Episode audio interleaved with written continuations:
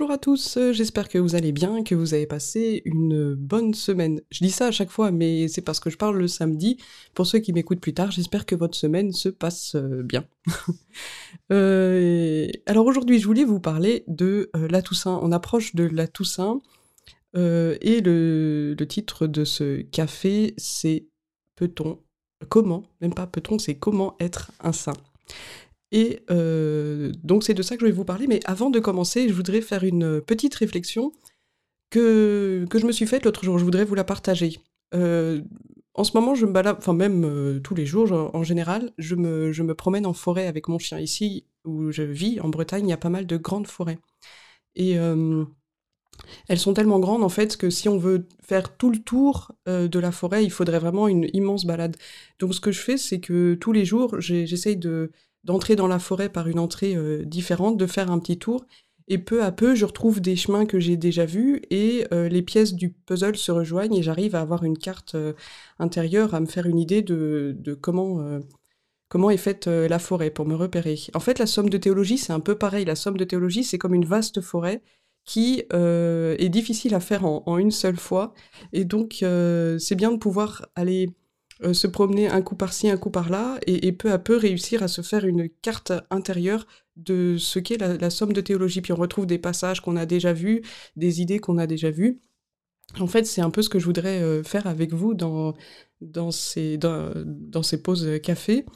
Et euh, vous savez, surtout en ce moment en, en automne, c'est la période des champignons. Alors il y a des endroits dans les forêts, des endroits archi connus où tout le monde va. Euh, dans la somme de théologie, je, dirais que c'est euh, les questions de la prima pars, par exemple, qui traitent de l'existence de Dieu, des attributs divins ou de la Trinité, et puis euh, dans la tertia pars, toutes les questions sur l'incarnation et, et, le Christ. Je trouve que ça, c'est vraiment les endroits archi connus de la somme de théologie. Et il y a plein d'autres endroits qui sont pas connus où il y a des champignons aussi. et c'est un peu ces endroits aussi que, que je voudrais euh, vous, vous, montrer, euh, où il y a vraiment des pépites que malheureusement beaucoup de gens ne connaissent pas, parce qu'on est euh, souvent on nous parle des, choses les plus connues et puis très peu de ces endroits de la Somme qui sont pas connus. Moi, je vous invite à aller voir un peu ces, ces, ces coins à champignons, et c'est ce que je vais faire aujourd'hui. Aujourd'hui, pour parler de la sainteté, j'ai pensé à une euh, question de la somme qui se trouve dans la secunda secundae. En fait, la secunda part, c'est la, la partie de la somme de théologie qui traite euh, des, actes humains euh, qui visent la béatitude, soit qui nous oriente vers le bonheur, soit qui nous en éloigne. Et la prima secundae, la secunda part, c'est divisé en fait en deux parties. La prima secundae qui va parler euh, des actes humains ou de la morale en général, et la secunda secundae qui va parler euh, de la morale en particulier. Et en fait, la secunda secundae, elle est elle-même divisée en deux parties. Alors il y a la première partie qui est plus connue, qui parle des vertus, euh, des vertus théologales et des vertus cardinales. Ça, c'est ce qui concerne en fait tous les hommes. Et puis, dans la seconde partie de la secunda secundae, il y a... Saint Thomas parle en fait de, de ce qui concerne pas tous les hommes, mais certaines, certaines personnes. Et là, il va parler des charismes, il va parler euh, de la vie active et de la vie contemplative, non pas comme forme de vie religieuse, mais comme tendance que euh, chaque individu peut avoir, plutôt une tendance active ou contemplative. C'est un passage magnifique, je vous en parlerai probablement aussi. Et puis, euh, une autre partie où il parle des offices et des états, et en particulier de l'état de perfection qui est l'état des religieux et des évêques. Je ne vais pas m'étaler là-dessus, on peut discuter beaucoup de ce passage-là, mais il commence ce passage en parlant de la perfection en général. Alors il ne parle pas de, sainteté à proprement parler, mais euh, de, la perfection de la vie chrétienne. Il me semble que c'est un article, c'est euh, des articles, il y a deux articles dont je vais parler qui sont intéressants euh, si on veut essayer de dire quelque chose de la sainteté. C'est la question 184, article 1 et 2, dans la Secunda Secundae.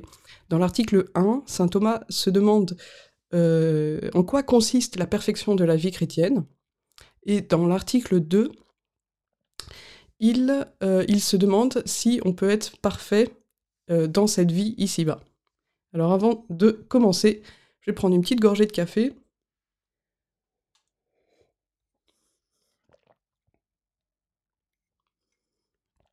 Merci à tous ceux qui, qui m'offrent euh, un café, qui m'ont offert un café. Tous ceux qui m'offriront un café, encore une fois, dans la description, vous avez un lien. Ça m'aide à, avancer et à vous faire ces, ces épisodes et à vous promener dans la somme de théologie pour vous montrer les petits coins champignons. Alors, je reprends mes notes sous les yeux. Voilà.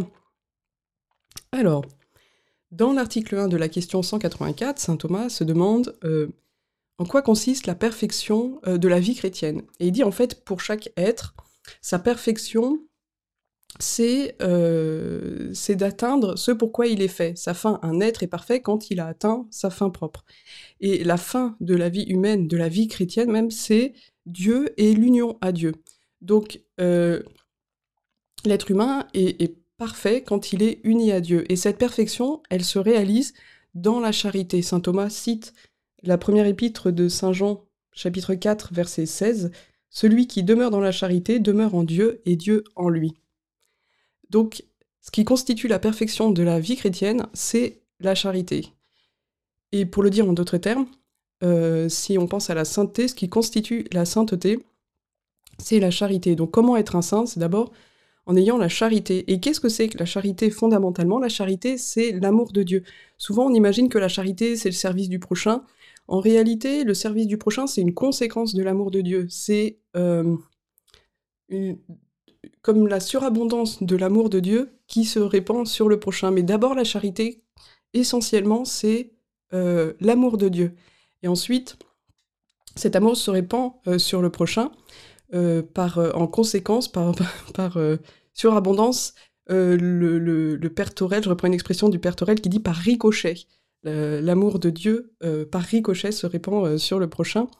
voilà, donc l'amour du, du, prochain vient après l'amour de Dieu qui est premier et fondamental, qui, qui, constitue à proprement parler la charité.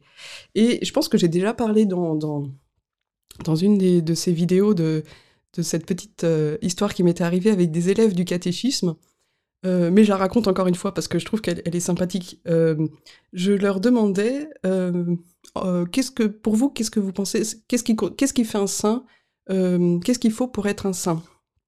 Il y a une élève qui m'avait répondu, bah, il faut souffrir beaucoup et mourir jeune. D'accord? Et du coup, j'avais demandé à la classe euh, Est-ce que vous voulez être saint? Et puis là, tous en cœur me répondent Non Et évidemment, euh, la santé, c'est pas euh, d'abord souffrir, c'est pas non plus faire des actes extraordinaires, mais c'est d'abord la charité. La, sainteté, c'est d'abord cet amour de Dieu. Alors, poursuivons avec saint Thomas dans l'article 2. Est-ce que euh, on peut être parfait en cette vie? Est-ce que c'est possible d'être parfait euh, ici-bas? Et, saint Thomas euh, cite l'évangile de saint Matthieu chapitre 5 verset 48 où, où, Jésus dit Soyez parfaits comme votre Père céleste est parfait. Et il dit bah en fait Dieu pourrait pas nous demander l'impossible, ça veut dire que c'est possible d'être parfait ici-bas. Mais saint Thomas, dans, sa, dans la réponse de cet article, distingue trois euh, types de perfection, si vous voulez. Il y a d'abord la perfection absolue, celle qui convient à Dieu. Il y a la perfection euh, de la patrie, la, perfection des bienheureux, ceux qui sont au ciel, et puis la perfection des voyageurs, qui est la perfection qu'on peut avoir ici-bas. Alors la perfection de Dieu, en fait, consiste à avoir une charité totale, c'est-à-dire euh, aimer Dieu autant qu'il est aimable. Et la totalité, elle est à la fois dans celui qui aime et dans celui qui est aimé. C'est-à-dire, il faut avoir le cœur aussi grand que celui qui est aimé. Et ça, Dieu seul, en fait, a un cœur aussi grand pour s'aimer lui-même totalement. Cette perfection euh, absolue, elle est impossible pour les créatures. Notre cœur, il est trop petit, il peut pas saisir, embrasser Dieu. On, est, on peut aimer de tout notre cœur, toute notre capacité personnelle, mais notre capacité, elle arrivera jamais à saisir Dieu. Euh, ça, c'est la première perfection, la perfection absolue. Ensuite, il y a la perfection euh, de la patrie, la perfection des bienheureux, qui est en fait que l'homme aime Dieu de, tout son cœur et de façon continue, en acte. Et ça, c'est impossible en fait pour nous sur Terre, parce que on peut pas être dans un acte d'amour de Dieu continu sans interruption, parce qu'on est pris par les mille choses de la vie. Et ça, c'est propre en fait à ceux qui sont au ciel cette euh, perfection de, de la patrie. Mais euh, il y a une perfection quand même qui est possible, une perfection ici-bas. la perfection des voyageurs, c'est en fait, puisqu'on ne peut pas aimer Dieu en acte sans arrêt, il y a quand même quelque chose qu'on peut faire, c'est rejeter ce qui euh, nous empêche d'aimer Dieu. Et là, saint Thomas dit que cette perfection, elle est double. On peut prendre déjà... Euh, pardon, j'ai pris une petite gorgée de café.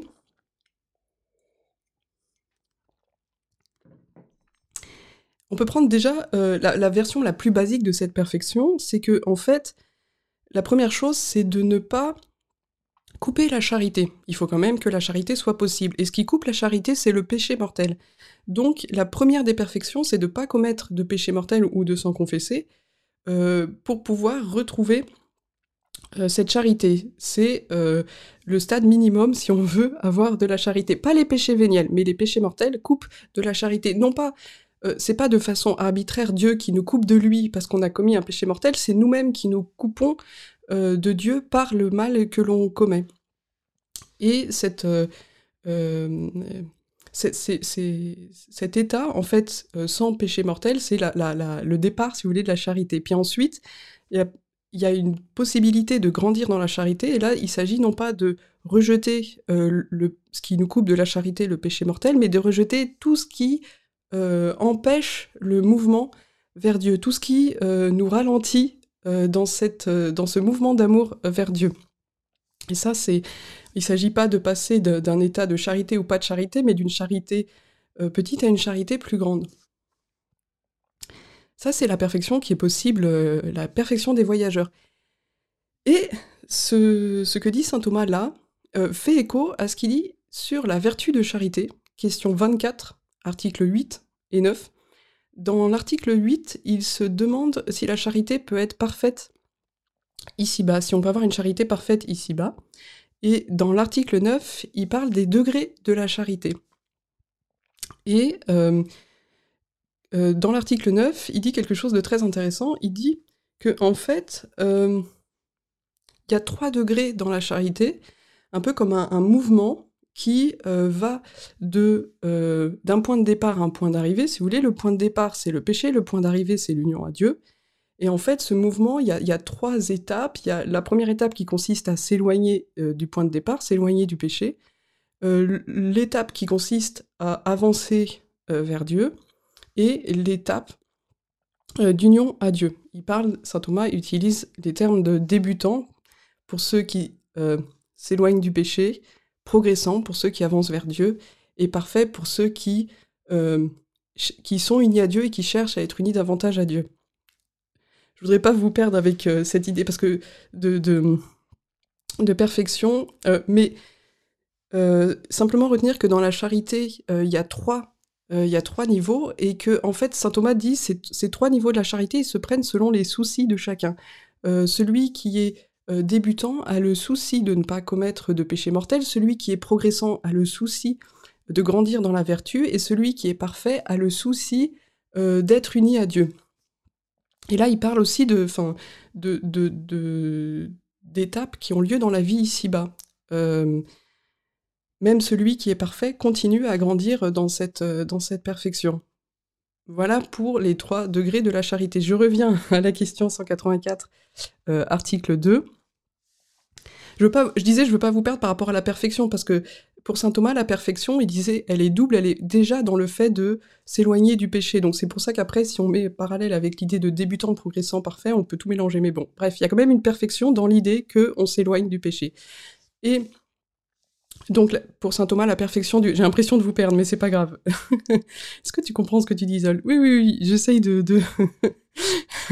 de transmettre ça de la manière la plus claire. Alors, la perfection est, double, c'est-à-dire déjà de se détacher du péché, et puis ensuite, enfin, de rejeter euh, le péché mortel, et puis ensuite de rejeter tout ce qui nous empêche d'avancer vers Dieu. Dans euh, cet article, euh, donc article 2 de la question 184, saint Thomas, dans une objection, parle de l'amour du prochain. Il dit oui, mais quand même, l'amour du prochain, donc fait partie même de manière indirecte de, la charité. Donc, euh, qu'est-ce qu'on peut en dire? Et saint Thomas dit que dans l'amour du prochain, il y a quelque chose de parallèle à l'amour de Dieu. Il y a une espèce de double perfection aussi.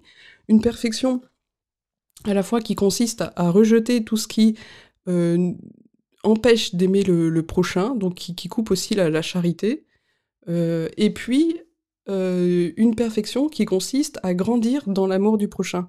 Et cette perfection, elle est, on peut la, la, elle se manifeste, si vous voulez, de, trois manières en extension, en intensité et dans les effets que casse cet amour de, cette perfection dans l'amour du prochain. En extension, dans la mesure en fait où on aime non seulement nos amis, mais aussi les étrangers et les ennemis. Et puis en, en intensité, dans la mesure où on est prêt à renoncer non seulement à des biens extérieurs, mais même à accepter de souffrir et de mourir. On est prêt à renoncer à sa vie pour ses amis, euh, enfin pour, le prochain. Euh, et puis, euh, la troisième manière dont cet amour du prochain se manifeste, c'est dans les effets, c'est-à-dire qu'on est prêt à procurer au prochain non seulement des bienfaits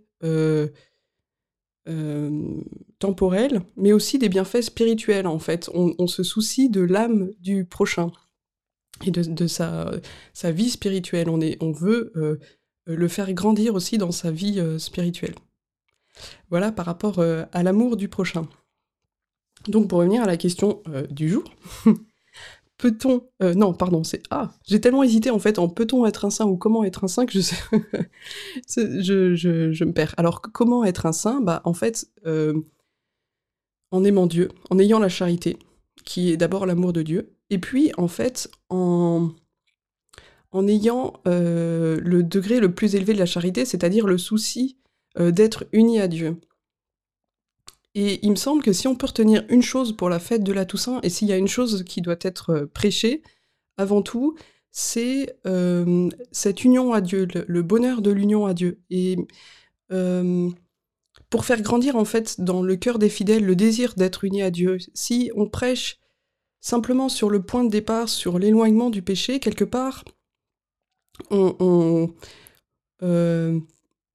on est à côté, enfin non pas qu'on est à côté de la plaque, mais c'est pas suffisant. C'est-à-dire c'est pas ça qui va mettre en mouvement en fait le, cœur des fidèles. C'est pas de leur parler simplement du péché, de l'éloignement du péché, mais de leur parler du but, euh, de, leur fin, de leur perfection, de ce pourquoi ils sont faibles pour Dieu et pour cette union à Dieu. Et en leur parlant de Dieu et en faisant naître en eux le désir d'être unis à Dieu, et eh ben peu à peu se mettra en eux ce mouvement de sainteté qui consiste d'abord à s'éloigner du péché, à progresser dans la vertu, et puis à, s'unir à Dieu, à chercher cette union à Dieu. Voilà, pour aujourd'hui. Alors je vous souhaite à tous une euh, bonne fête de la Toussaint. Et puis, euh, bah, si tout va bien, on verra bien. Je vous dis euh, à la semaine prochaine. Ciao